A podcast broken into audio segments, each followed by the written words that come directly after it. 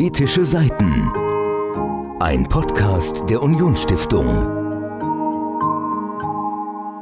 Hallo und herzlich willkommen zu unserer ersten Folge Politische Seiten, unserem Podcast der Unionsstiftung, bei dem wir uns politischen Büchern widmen. Wie bereits in Folge 0 angekündigt, beschäftigen wir uns heute mit dem Buch Frankreich Betrachtungen zu Geschichte und Gegenwart und seinem Autor, dem deutschen Botschafter in Frankreich und Monaco, Nikolaus Meyer-Landrut. In dem Buch behandelt Nikolaus Meyer-Landrut verschiedene Punkte der französischen Geschichte, angefangen bei der Französischen Revolution über Napoleon und die Laizität in Frankreich bis hin zu heute aktuellen Themen wie den Anschlägen in Toulouse, Paris und Nizza oder der Corona-Pandemie und schildert, welche Auswirkungen das auf die heutige französische Gesellschaft hat. Wie hat dir denn das Buch gefallen, Tim? Mir hat das Buch sehr gut gefallen. Ich bin normalerweise bei politischen Büchern, die jetzt nicht unbedingt biografisch sind oder aktuell relevant, was so deutsche Politik angeht, bin ich immer skeptisch. Da habe ich auch keine so große Erfahrung, was diese Bücher angeht. Deshalb habe ich da eine gesunde Grundskepsis bei Büchern, bei denen ich abseits des Studiums etwas lernen kann. das ist dann immer etwas, wovor ich mich eigentlich scheue. Ich habe mich jetzt darauf eingelassen, habe das Buch die letzten Tage gelesen und es ist mir schon in den ersten Kapiteln aufgefallen, dass sich mein Bild von der Organisation Frankreichs und von Frankreichs Struktur und Frankreichs Kultur, aber auch seiner Seele, Herr Nikolaus Meyer-Landrut würde den Begriff Seele jetzt bestimmt nicht verwerfen, er beschreibt das in seinem Buch ähnlich, dass ich da ein gewisses Verständnis jetzt bekommen konnte. Ich wohne ganz nah an der französischen Grenze. Ein Steinwurf entfernt wäre übertrieben, aber es ist ganz nah an der Grenze. Ich bin aber trotzdem kein großer Frankreich-Kenner. Klar, wenn man jetzt einkaufen fährt in Cora, Simpli, Record oder wie sie alle heißen, für Baguette und alles andere, was da so dazugehört, erklärst. Dafür weiß ich dann Bescheid. Aber Frankreichs politische Geschichte, Frankreichs Kultur, Frankreichs Eigenarten waren mir bis jetzt noch nicht so klar. Das hat sich geändert, seit ich das Buch gelesen habe. Es haben sich viele Geheimnisse, sage ich mal, gelüftet. Beispiel Zentralstaat, ich habe immer gewusst, Frankreich ist zentral regiert, genauso wie die Bundesrepublik Deutschland föderal regiert ist, mit den Bundesländern und der gesamten Bundesregierung. Und dass Frankreich eben einen Präsidenten hat und der ist der starke Mann im Staat. Das hat sich jetzt verschärft von meinem Blick auf Frankreich, indem ich das Buch gelesen habe. Also viele Eindrücke, die ich bekommen habe, die ich vorher noch nicht hatte. Viele Empfehlungen, die wir auch bekommen haben von unserem deutschen Botschafter in Frankreich, Nikolaus Meyer-Landrut, was wir vielleicht von unseren französischen Partnern und Nachbarn lernen können, was sie eventuell besser machen als wir, aber auch, was die Franzosen sich bei uns abgucken. Das ist auch wichtig und interessant. Also alles in allem kann ich sagen, ich fand das Buch sehr lehrreich.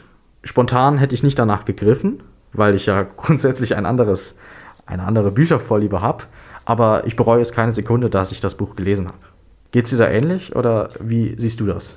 Also mir geht es da tatsächlich wirklich ganz ähnlich. Wie du wohne ich nicht weit von der französischen Grenze weg, aber der Kontakt mit Frankreich besteht ja größtenteils im Einkaufen tatsächlich im Cora.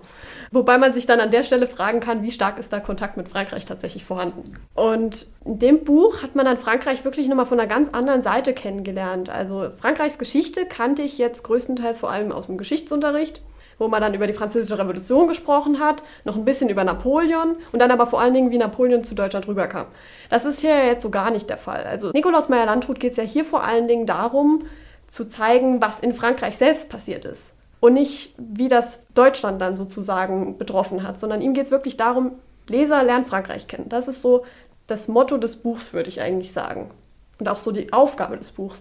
Und indem er halt dann beginnt, Französische Revolution, was mir ja an und für sich geschichtlich bekannt war, aber die Französische Revolution, die legt er dann nicht tatsächlich da, wie sie stattgefunden hat, sondern er erzählt halt viel mehr, wie sich diese heute noch äußert und wie die heute noch wirkungsmächtig ist. Und gerade das fand ich an dem Buch so spannend und interessant und wie du auch gesagt hast, lehrreich, weil man halt wirklich nochmal ganz neue Facetten kennengelernt hat, Frankreich auf ganz neue Weise kennengelernt hat, vor allen Dingen auch auf eine Art, die man jetzt vorher vielleicht, wie du gesagt hast, dass man zunächst einmal weniger danach gegangen wäre, in der Buchhandlung direkt das Buch rauszugreifen. Mhm. Aber jetzt, nachdem ich es gelesen habe, bin ich froh darüber, dass ich es gelesen habe, weil es mir ganz viele neue Impulse auch gegeben hat. Du sagtest ja vorhin, dass du es aus dem Geschichtsunterricht kennst, die französische Geschichte und Historie. Ich für meinen Teil kann das nicht von mir behaupten. Ich hatte zwar Geschichte in der Schule, ein Jahr lang, ich glaube sogar anderthalb, aber da ging es eben um amerikanische Geschichte, um deutsche Geschichte, vor allem der Zweite Weltkrieg, also das, was, ich sag mal, das Kultusministerium jedem Schüler in Deutschland mitgeben will, dass er davon schon mal gehört hat.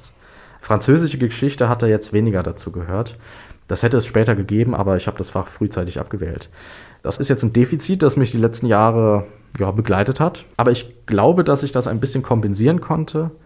Das historische Frankreichs Geschichte, dadurch, dass Nikolaus Meyer-Landrut das so gut erklärt hat dass er nicht nur Fakten erzählt hat, dann und dann ist das passiert, Napoleon ist da hin und hin gereist. Nee, es ist nicht eine einfache Nacherzählung. Eben, es ist keine Nacherzählung. Er beschreibt das ja anhand der Auswirkungen, die Geschichte ja in den alltäglichen Leben der Menschen gespielt hat. Wir hatten das mit der Französischen Revolution ganz am Anfang, mit der er beginnt, wenn es dann um die Daseinsvorsorge geht und den Wohlfahrtsstaat, der sich daraus entwickelt hat, über Napoleon mit der Zentralisierung und alles, was dann noch nach sich kommt.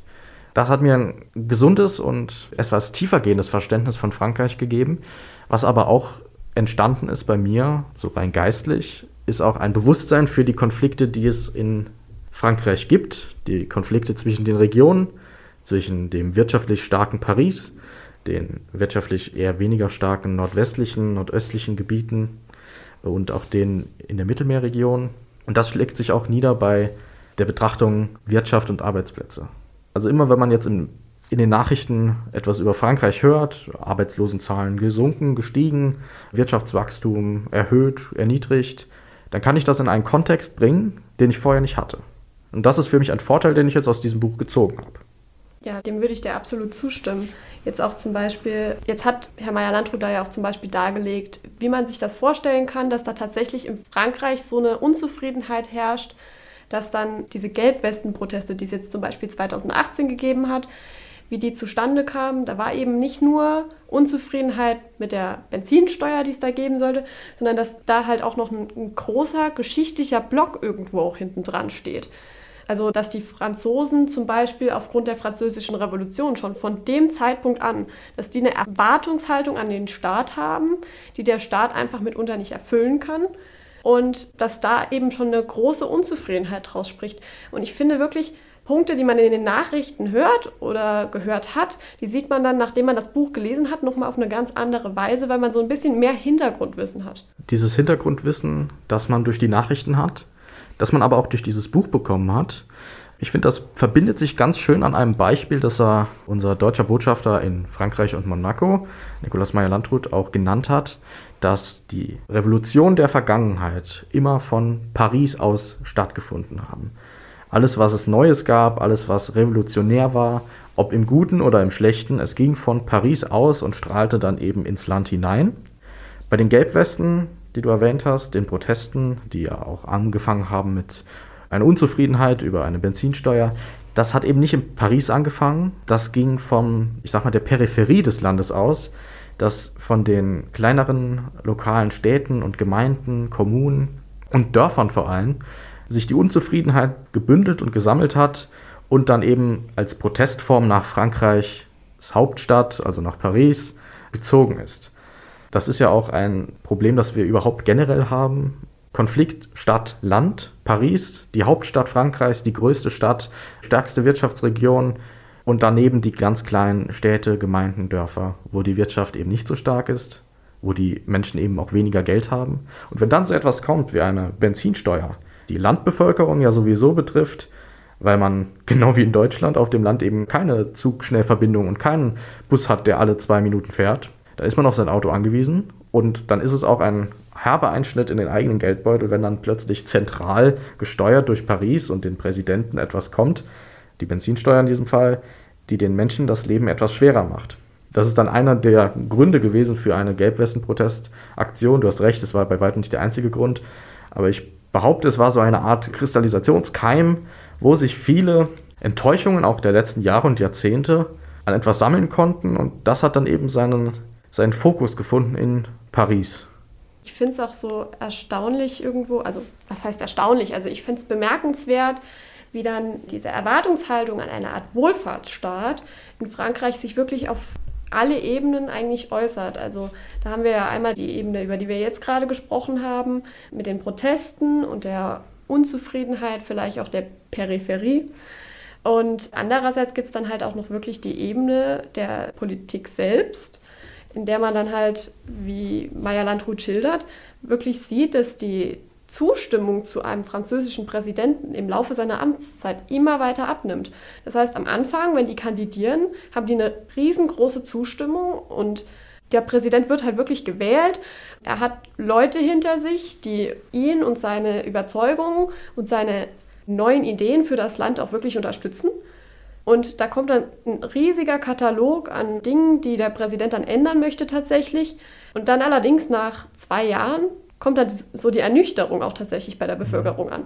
Dass die dann sagen, sie sind gar nicht zufrieden mit dem, was der Präsident eigentlich gemacht hat. Und das hat sich halt wirklich über die Geschichte hinweg an jedem Präsidenten geäußert, egal von welcher Couleur. Und das finde ich so besonders spannend, dass man das wirklich auf allen Ebenen sieht. Ja, das war bei Jacques Chirac so, das war bei Charles de Gaulle ganz am Anfang der fünften Republik. Ich glaube, fünfte Republik. War das auch so? Hollande, Sarkozy, Macron heute auch. Ganz besonders ist mir im Gedächtnis geblieben die Popularitätswerte von Präsident François Hollande, also dem Vorgänger von dem aktuellen Emmanuel Macron. Und der hatte am Ende seiner Amtszeit eine, ja, ein Standing in der Bevölkerung von 20, 25 Prozent. Und bei seiner Wahl war das natürlich mehr. Er konnte also die Erwartungen, die er selbst geschürt hat, und die Erwartungen der Wähler, die sie in ihren Kandidaten projiziert haben, nicht erfüllen ganz klar, also wenn man sich viel zu sehr auf etwas konzentriert und viel zu große Projekte in Angriff nimmt, dann kann man oft nur enttäuscht werden. Aber es ist eben, wie du gesagt hast, auch ein Symbol dafür, dass der Wohlfahrtsstaat und dass der, ja, der Staat, der jetzt quasi alles für einen regelt, in so, man könnte fast von einem Nanny-Staat sprechen, dass dieses Vertrauen in die Institution Staat eben schon ganz lange existiert und eben in der Französischen Revolution ihren Ursprung gewisserweise genommen hat, wo man dann eben sich gegen den Adel und den Klerus und die Monarchie erhoben hat und eben ein neues System gebraucht hat, das eine Fürsorge für die Bürger übernimmt. Ob das jetzt geklappt hat oder nicht, das bleibt halt offen zu Beginn der Französischen Revolution. Heute ist Frankreich natürlich ein, ein sehr ein wunderbares Land und erfolgreich in dem, was es tut, aber man sieht es auch in vielen Aspekten. Schauen wir uns an, Wirtschaft, Zentralstaat, der Zentralstaat oder die Regierung, die französische Regierung hat in vielen Unternehmen in Frankreich die Finger im Spiel, also mhm. Unternehmensbeteiligung, wo man so in, in Deutschland auch gar nicht hätten.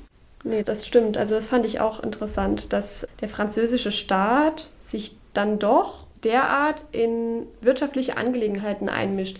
Das ist so etwas, was wir uns in Deutschland wenig vorstellen können. Jetzt vielleicht im Rahmen der Corona-Pandemie dann doch. Ja. Aber an und für sich sind wir Deutschen das ja nicht gewohnt, dass sich der Staat so großartig in die Wirtschaft einmischt. Das ist einfach nicht Teil unserer staatlichen Tradition, sage ich jetzt mal. Mhm. Und deswegen fand ich das dann an der Stelle auch wieder total interessant, dann hier die Schilderung zu hören, in Frankreich ist es eben doch so. Frankreich macht das eben so und da kann man immer mal wieder, also an und für sich sind wir zwar, also Deutschland und Frankreich zwei Länder, die direkt nebeneinander liegen, Teil desselben Kontinents sind, viel ihrer Geschichte auch miteinander teilen. Wir haben dennoch unsere Unterschiedlichkeiten und die zu erkennen, hilft halt auch dieses Buch dann an der Stelle. Mhm. Du hast vorhin angesprochen, in Deutschland ist es möglich, in Zeiten von Corona, das ist ein, mittlerweile ein geflügeltes Wort, in Zeiten von Corona, dass es Staatsbeteiligung gibt, Stichwort Lufthansa. Mhm. Das hat man sich in Deutschland so ja auch nicht wirklich vorstellen können. Gut, zur Zeit der Finanzkrise gab es das schon. Aber wenn wir nach Amerika schauen, da wäre das die schlimmste Form des Kommunismus, wenn der, ja. wenn der Staat irgendwie Beteiligung an, an großen Unternehmen fordert. Das gibt es ja bei Wirtschaftsliberalen in Deutschland auch, dass man da sehr, sehr skeptisch gegenüber eingestellt ist. Frankreich hingegen hat das anders verwandelt in der Mentalität der Bevölkerung. Und das ist ja auch nur eine Form der Zentralisierung, wie wir sie kennen. Eine Konsequenz quasi daraus. Eine andere Konsequenz dieses Glaubens an den Staat und an das Staatsvertrauen ist ja die Karriere, die junge Menschen im Staatsdienst suchen. In Deutschland ist es ja ein bisschen verpönt, direkt den Staatsdienst irgendwie anzu, anzustreben. Man wird ja eher dazu animiert, selbstständig zu sein, ein Unternehmen zu gründen. In den USA noch viel mehr.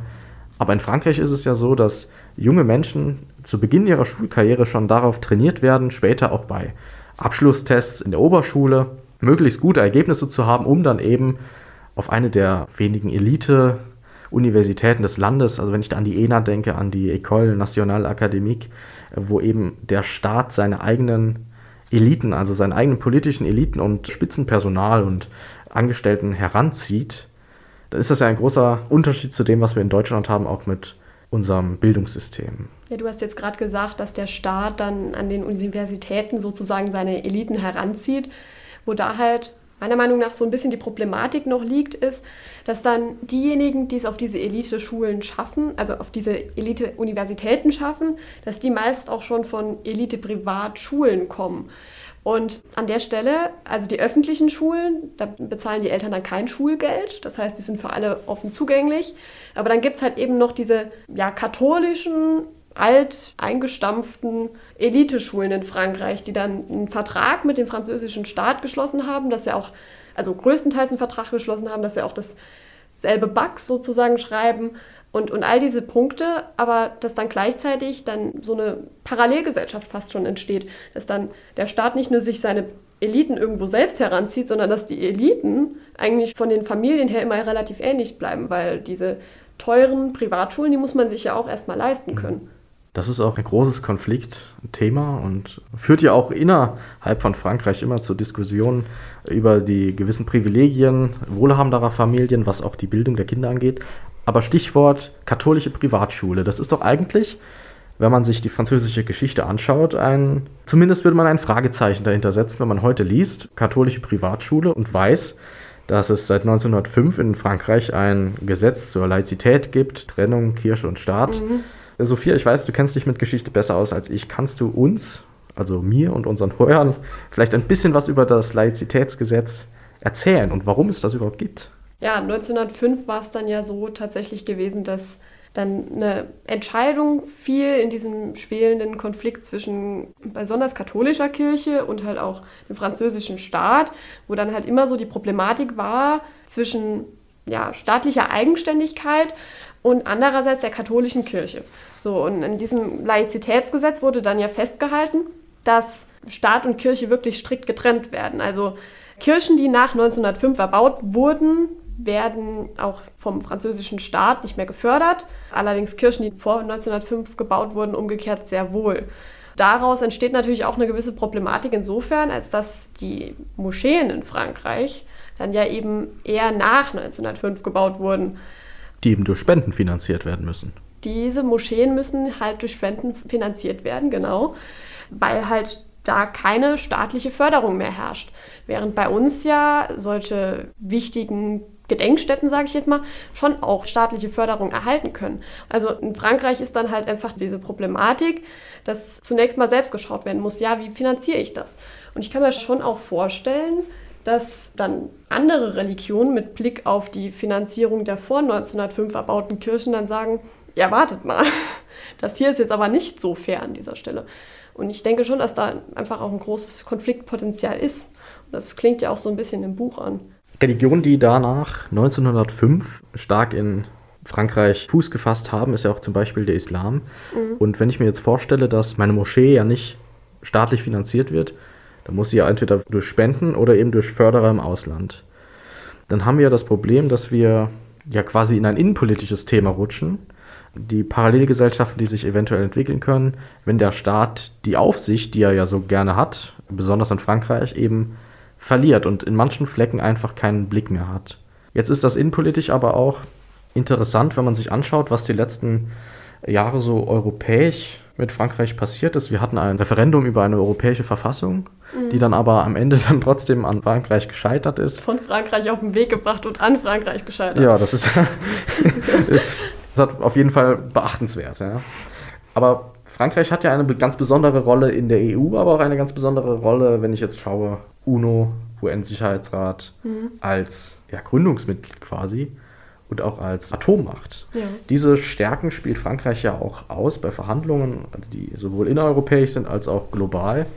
Würdest du sagen, dass das jetzt mit Hinblick auf eine europäische Verteidigungsunion, die ja in letzter Zeit immer öfter angedacht wurde, würdest du sagen, dass das noch machbar ist, weil Herr Meyer-Landrut war ja da sehr skeptisch. Der politische Diskurs in Frankreich bezieht sich aber nicht nur auf die unterschiedlichen Chancen, die Kinder im Bildungssystem erwarten können, sondern auch ganz traditionell, wie auch in Deutschland, zwischen links und rechts. Das hat sich mit der Zeit in eine Einstellung pro Europa oder anti-Europa gewendet, was man auch an den Präsidentschaftswahlen der letzten Jahrzehnte erkennen kann. Und gerade das ist auch wieder so ein Thema, ein Thema, das Nikolaus Meyer-Landrut sehr ausführlich schildert und an der Stelle würde ich euch dann an das Buch verweisen, es selbst zu lesen. Ein bisschen Spannung wollen wir euch ja auch noch lassen, aber wir haben auch mit Nikolaus Meyer-Landrut selbst gesprochen, vor allen Dingen über die Themen seines Buchs und das könnt ihr jetzt. Also das Interview mit Herrn Meyer-Landrut fand ich sehr spannend. Vielen Dank an dieser Stelle nochmal an Herrn Meyer-Landrut. Und was ich jetzt aus dem Buch insbesondere mitnehme, ist, dass es sich lohnt, den Blick auf Frankreich zu richten, sich Frankreichs Geschichte anzusehen, aber auch das Zeitgeschehen aktuell sich anzusehen, um daraus dann sozusagen spiegelbildlich auch Konsequenzen zu ziehen für das eigene Land, um sich selbst in der Auseinandersetzung mit dem Nachbarstaat dann tatsächlich auch sich mit der eigenen Geschichte und dem eigenen politischen Geschehen auseinanderzusetzen und ich finde, das ist auch so die Kernmessage dieses Buchs dann tatsächlich, was an der Stelle auch sehr gut umgesetzt ist. Und äh, insbesondere dadurch, dass wir hier wirklich viel über französische Geschichte erfahren und auch private Anblicke, möchte ich jetzt fast sagen, erhalten, dadurch, dass er auch von Gesprächen mit verschiedenen Personen berichtet und wie die zu bestimmten Themen innerhalb Frankreichs stehen. Und deswegen würde ich euch sehr empfehlen und ans Herz legen, euch das Buch zuzulegen um euch halt eben auch mit der französischen Geschichte auseinanderzusetzen und daraus dann auch zu lernen. Und jetzt zum Abschluss noch ein kleines Zitat. Herr Meyer-Landrut hat sein Buch mit einem schönen Zitat beendet. Wer Frankreich verstehen will, muss es lieben. Wer Deutschland lieben will, muss es verstehen. Oder vielleicht doch andersherum? Politische Seiten. Das Interview. Gut, Sie haben jetzt elf Themen aus Frankreichs Geschichte gewählt. Warum lagen Ihnen gerade diese Punkte so sehr am Herzen in Ihrem Buch? Der Ausgangspunkt sind historische Ereignisse. Ausgewählt habe ich sie nicht wegen ihrer historischen Bedeutung, sondern wegen ihrer Relevanz für die Gegenwart. Weil ich in meiner Arbeit, in meinen Gesprächen, in meinen Reisen in Frankreich sehr oft noch auf Spuren auf diese Ereignisse in der Gegenwart gestoßen worden bin, wie wichtig sie für die Politik, die Gesellschaft in Frankreich noch heute sind. Und insofern war der Versuch, ein wenig Tiefenschärfe im Verständnis unseres großen Nachbarlandes zu geben. Vieles von dem, was heute passiert, kann man besser verstehen, wenn man ein paar der historischen, zugrunde liegenden historischen Ereignisse im Blick behält. Warum haben Sie Ihr Buch gerade mit der Französischen Revolution eingeleitet und haben nicht zum Beispiel schon an einem früheren Punkt der französischen Geschichte begonnen?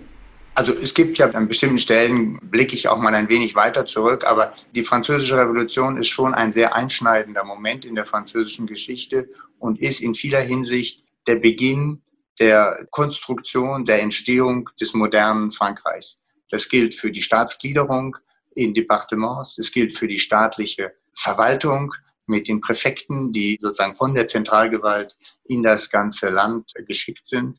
Aber es gilt auch des Anspruchs, der sich aus der Devise der Republik ergibt, eben für die Bürger. Also insofern ist es ein ganz wichtiger Einschnitt, auf den viel aufbaut, auf dem viel folgt.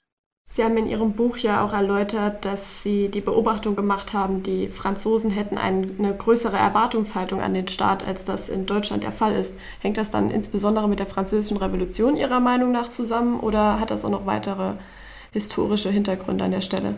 Naja, ich glaube, Frankreich hat gewissermaßen ein ungebrochenes Verhältnis zu seiner Geschichte und ein ungebrochenes Verhältnis zu seinem Staat. Der Staat wird als ein zentraler Akteur wahrgenommen, der immer wieder auch in wichtigen täglichen Fragen des menschlichen, des täglichen Daseins sozusagen, was wir Daseinsvorsorge nennen, eine große Rolle spielt.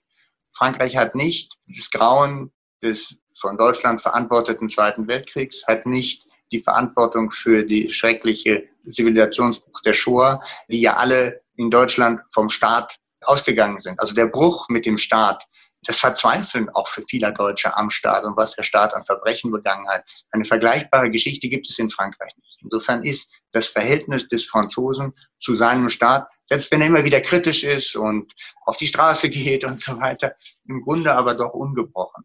Und ist die Revolution auch noch heute wichtig für das Demokratiebewusstsein und Verständnis der Franzosen? Die Devise Einigkeit, Freiheit, Brüderlichkeit spielt schon eine Rolle und jeder Einzelne fühlt sich auch als jemand, der vom Staat etwas erwarten kann, der als Staatsbürger sozusagen hier einen Gegenüber hat, von dem er etwas erwartet. Insofern ist auch die in dieser Erwartungshaltung gegenüber dem Staat drückt sich natürlich auch das aus, was man seit der Revolution versucht hat, in Frankreich zu schaffen, nämlich ein Staatsbürgerverständnis. Der Bürger gegenüber dem Staat und seine Rolle ist zentral und daraus entsteht die Erwartungshaltung. Daraus entsteht dann aber immer wieder auch über enttäuschte Erwartungshaltung Protest. Wie haben Sie die Proteste in Frankreich damit erlebt? Sie waren ja dann vermutlich auch in Paris anwesend. War das dann besonders äh, stark spürbar an dieser Stelle oder eher nicht? Sie, Sie spielen jetzt an auf das, was wir die Proteste der Gelbwesten im Herbst 2018. Ja, genau. Daran waren zwei Dinge interessant. Einmal, dass ein ganz großer Teil dieser Protestbewegung sich eben nicht nur in Paris stattfand, sondern im ganzen Land. Und dass er oft getragen war von jedenfalls in den, in den Ursprüngen, von Menschen, die das Gefühl hatten, dass ihre Lebenswirklichkeit vom Staat nicht ernst genug genommen wird, die zum Teil in peripheren Gebieten der Metropolen leben, die das Gefühl haben, dass sie ein Auto brauchen für ihr Leben und denen jetzt das Benzin teurer gemacht wird und so weiter.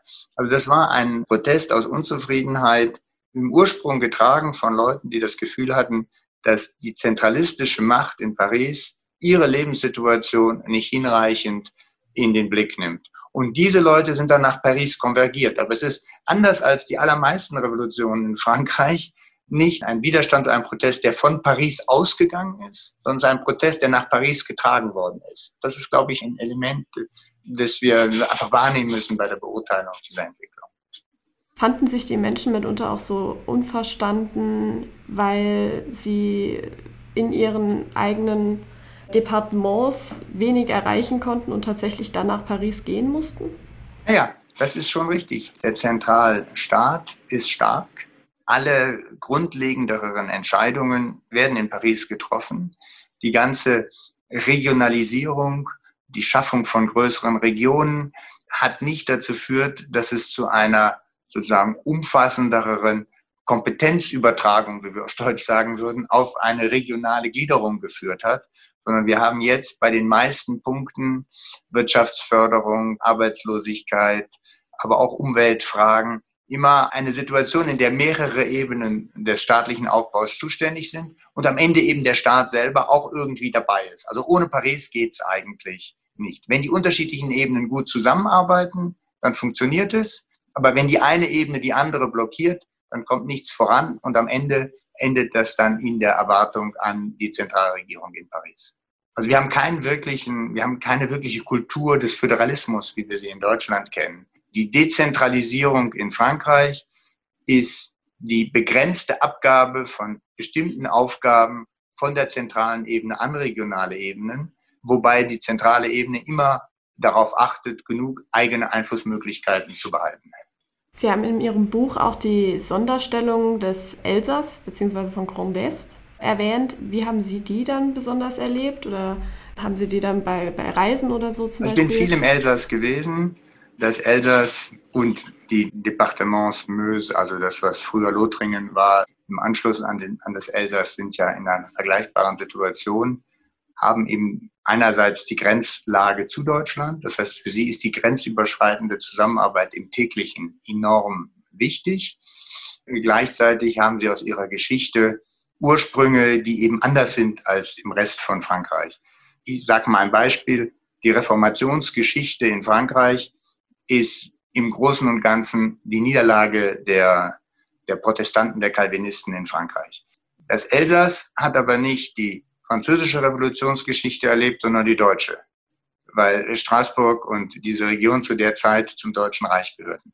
Das heißt, Protestantismus zum Beispiel spielt im Elsass eine ganz andere Rolle, als sie im Rest Frankreichs spielen kann. Und es war schön zu sehen, dass anlässlich der, der 100-Jahr-Feierlichkeiten zum Ende des Ersten Weltkriegs 2018 eben beide Präsidenten, Präsident Steinmeier und Präsident Macron, auch einmal zusammen nach Straßburg gekommen sind, ins Straßburger Münster, dass sichtbar geworden ist, dass das Elsass, diese Region, die über Jahrzehnte, Jahrhunderte Streitapfel waren zwischen Deutschland und Frankreich, jetzt eigentlich eine Brücke darstellen, wo eine Verbindung hergestellt wird, wo es sehr viel Austausch gibt, wo es auch noch die am weitesten ausgeprägte Ausbildung, Unterricht in deutscher Sprache gibt.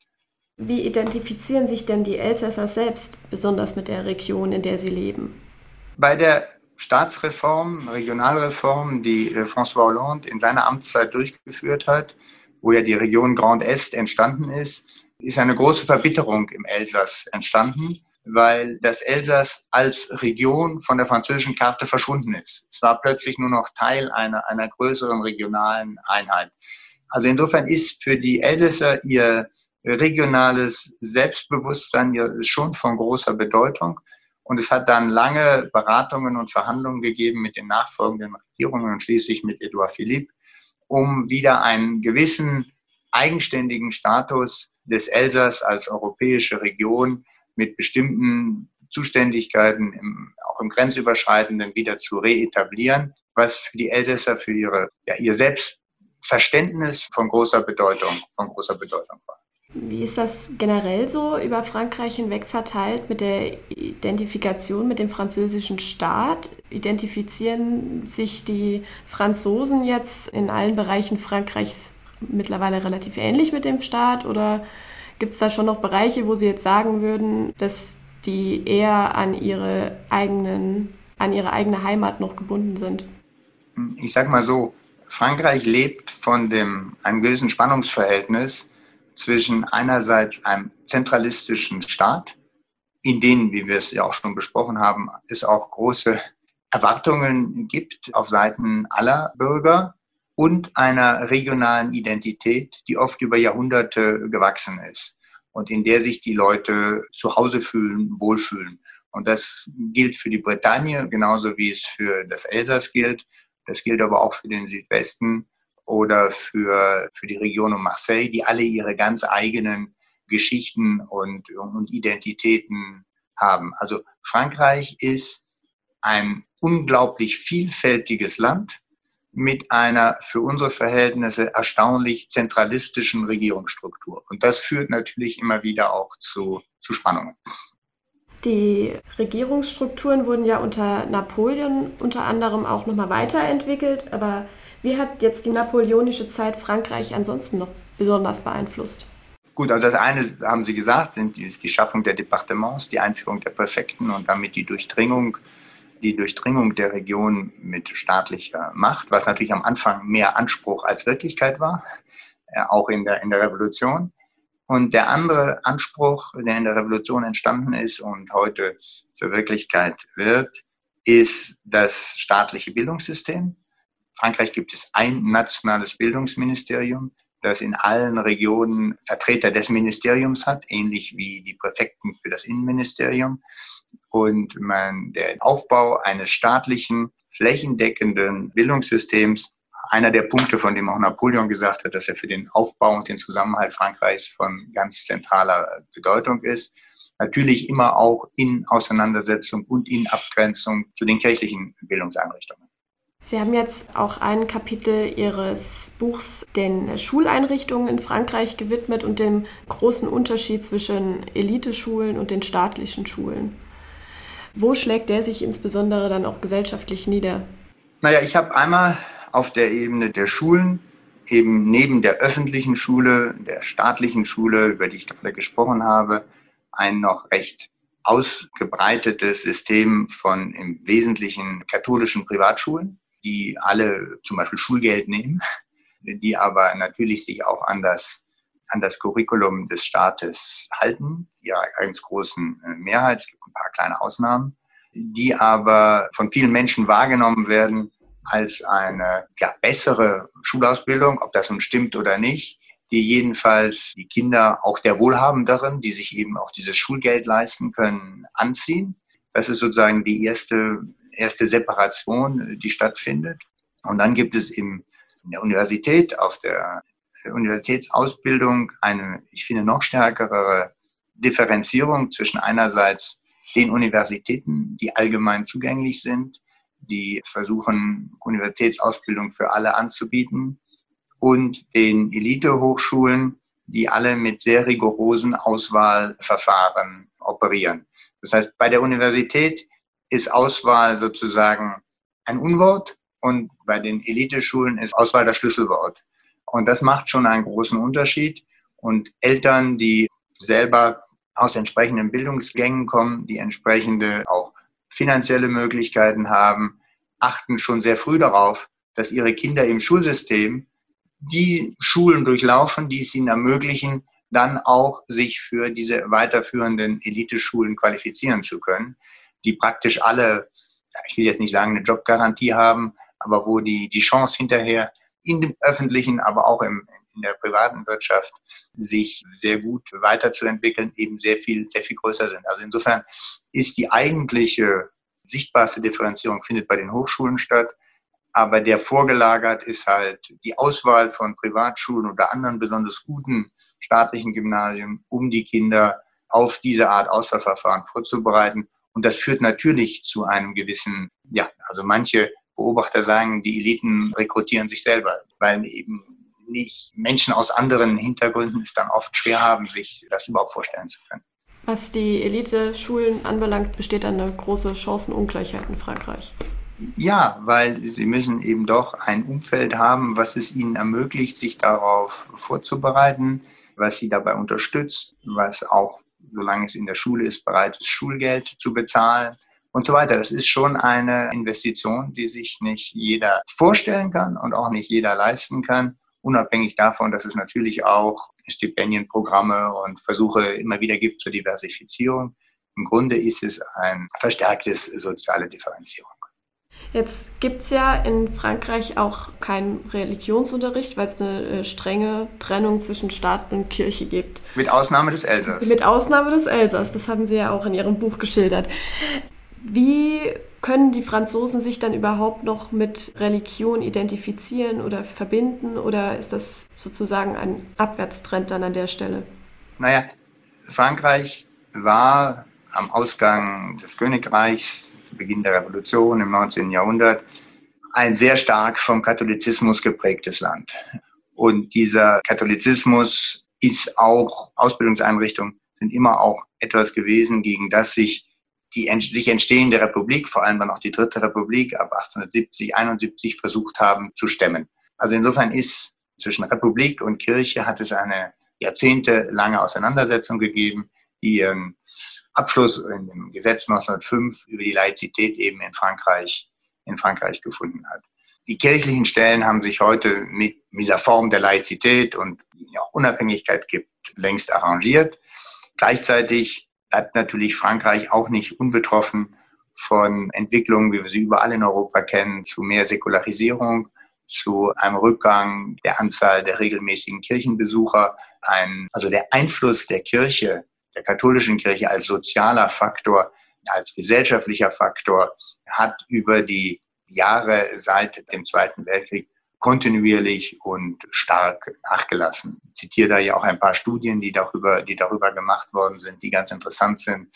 Es zeigt sich daran, wie stark die Nutzung von Vornamen wie Marie zurückgegangen ist, wie stark aber auch die Anzahl der Pfarrer, der, der Gemeindepfarrer zurückgegangen ist. Also Frankreich der Katholizismus ist immer noch die Grundlage Frankreichs gewissermaßen, aber er durchdringt im täglichen gesellschaftlichen Leben Frankreich bei weitem nicht mehr so, wie das vielleicht noch vor 30, 40, 50 Jahren der Fall war. Jetzt gibt es in Frankreich, haben Sie erwähnt, aber dennoch Kirchen, die mit staatlichen Mitteln gefördert werden, weil sie vor dem Laizitätsgesetz gebaut wurden. Wie ist das dann für die anderen Religionen, die da an dieser Stelle ja dann benachteiligt werden? Ja, also die, die Vereinbarung sozusagen von 1905 war, dass der Staat sich um die Halt der Kirchen, der Gebäude kümmert. Das kann bei Kathedralen der Staat selber sein, das in vielen anderen Fällen die Gemeinde, die Stadt. Also das verteilt sich dann auf die unterschiedlichen Ebenen. Und das nehmen die meisten Gemeinde und Städte auch ernst.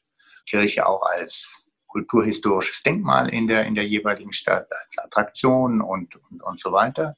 Vielleicht nicht mehr nur noch als Glaubensort, sondern aus, auch aus anderen Gründen. Und in der Tat, das eigentliche Problem stellt sich da im Verhältnis zum Islam, weil es natürlich vor 1905 in Frankreich keine Moscheen gegeben hat. Und weil insofern all das, was an islamischen Gotteshäusern heute gebaut werden muss, gebaut werden kann, diesem, diesem Schema nicht mehr, nicht mehr folgen kann. Und das ist schon ein großes Problem, was es oft schwierig ist, den muslimischen Teil der Bevölkerung zu erklären. Warum wird die Kirche weiter unterhalten und wir bekommen keine Möglichkeiten? Aber auch eine Kathedrale wie die neue Kathedrale in Ivry, die in den 90er Jahren gebaut worden ist, ist ohne staatliche Mittel finanziert worden. Also es ist jetzt in der Zeit nach 1905 ist schon Gleichbehandlung. Aber die einen setzen auf einem Stock von Gebäuden sozusagen auf, die die anderen nicht haben. Das macht den Unterschied.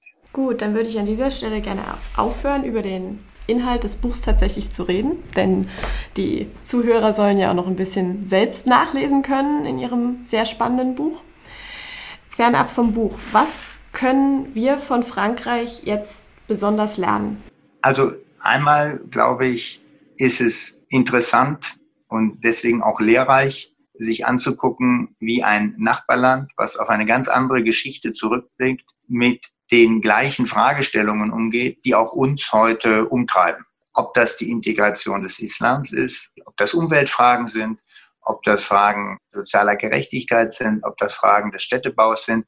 Da ist jetzt nicht, da ist die Welt jetzt nicht schwarz und weiß zwischen den unterschiedlichen Ländern, aber einfach den Erfahrungsaustausch zu suchen darüber, wie mit den großen Zukunftsfragen eine andere Gesellschaft umgeht, die von anderen ja, Bedingungen geprägt ist, kann durchaus für die eigene Reflexion wichtig sein.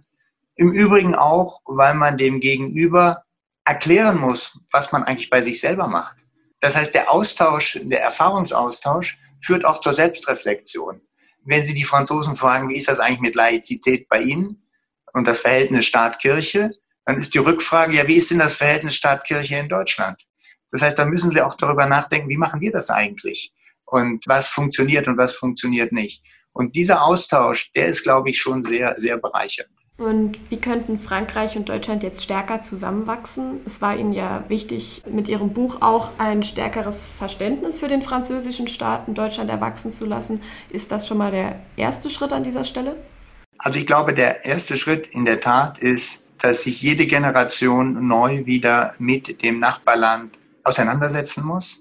Die Kenntnis über das Land ist nicht angeboren, sondern muss immer wieder erarbeitet werden von jeder Generation unter jeden, den jeweils neuen Bedingungen. Und ich glaube, dass heute weiter gilt, dass Deutschland und Frankreich zusammen eine historische Pflicht haben, die europäische Integration voranzubringen und dass bei dem Erarbeiten von Lösungen für Europa die Tatsache, dass Deutschland und Frankreich oft von ganz unterschiedlichen Erfahrungen kommen, ein erheblicher Vorteil ist. Auf den ersten Blick sieht das aus wie viel Arbeit und wie viel Mühe und ist es auch. Aber der Vorteil besteht darin, dass wenn man diese unterschiedlichen Erfahrungsstränge zusammenbringen kann, diese unterschiedlichen Erwartungshaltungen zusammenbringen kann, dass man dann vielleicht auch Lösungen präsentiert, die für andere in Europa gangbare Wege aufzeigen. Und die historische Verantwortung von Deutschland und Frankreich für die, für die kommenden Jahre und wahrscheinlich Jahrzehnte ist, immer wieder miteinander und zusammen Wege aufzuzeigen, wie die europäische Integration vorangebracht werden kann. Dann hätten wir noch zwei Fragen von unseren Social-Media-Followern auf Instagram. Die erste bezieht sich auf die Europäische Union.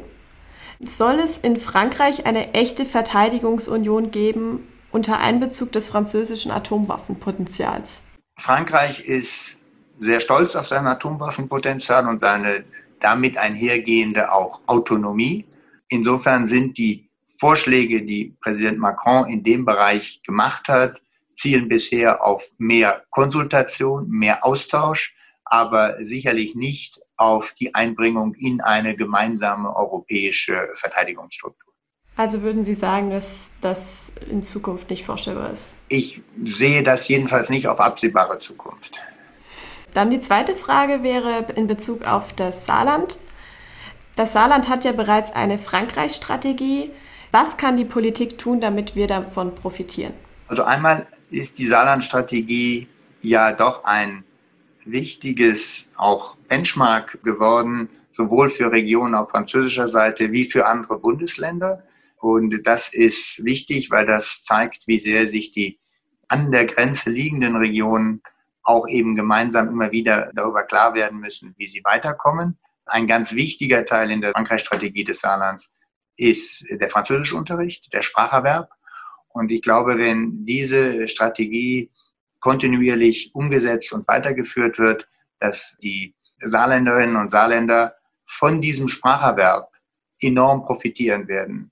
Und zwar nicht nur im kleinen, im grenzüberschreitenden und im Einkauf eines Croissants. Heute lernt jeder auf die eine oder andere Weise Englisch. Englisch ist so wie Mathematik. Es gehört zur Grundausbildung. Die Kenntnis einer weiteren großen europäischen Sprache ist darüber hinaus ein wirkliches Atout. Und wir haben sehr viele Unternehmen zwischen Deutschland und Frankreich, die im jeweils anderen Land aktiv sind. Wir haben sehr viele andere Akteure, die Interesse daran haben, Leute auch einzustellen, die etwas von Frankreich verstehen.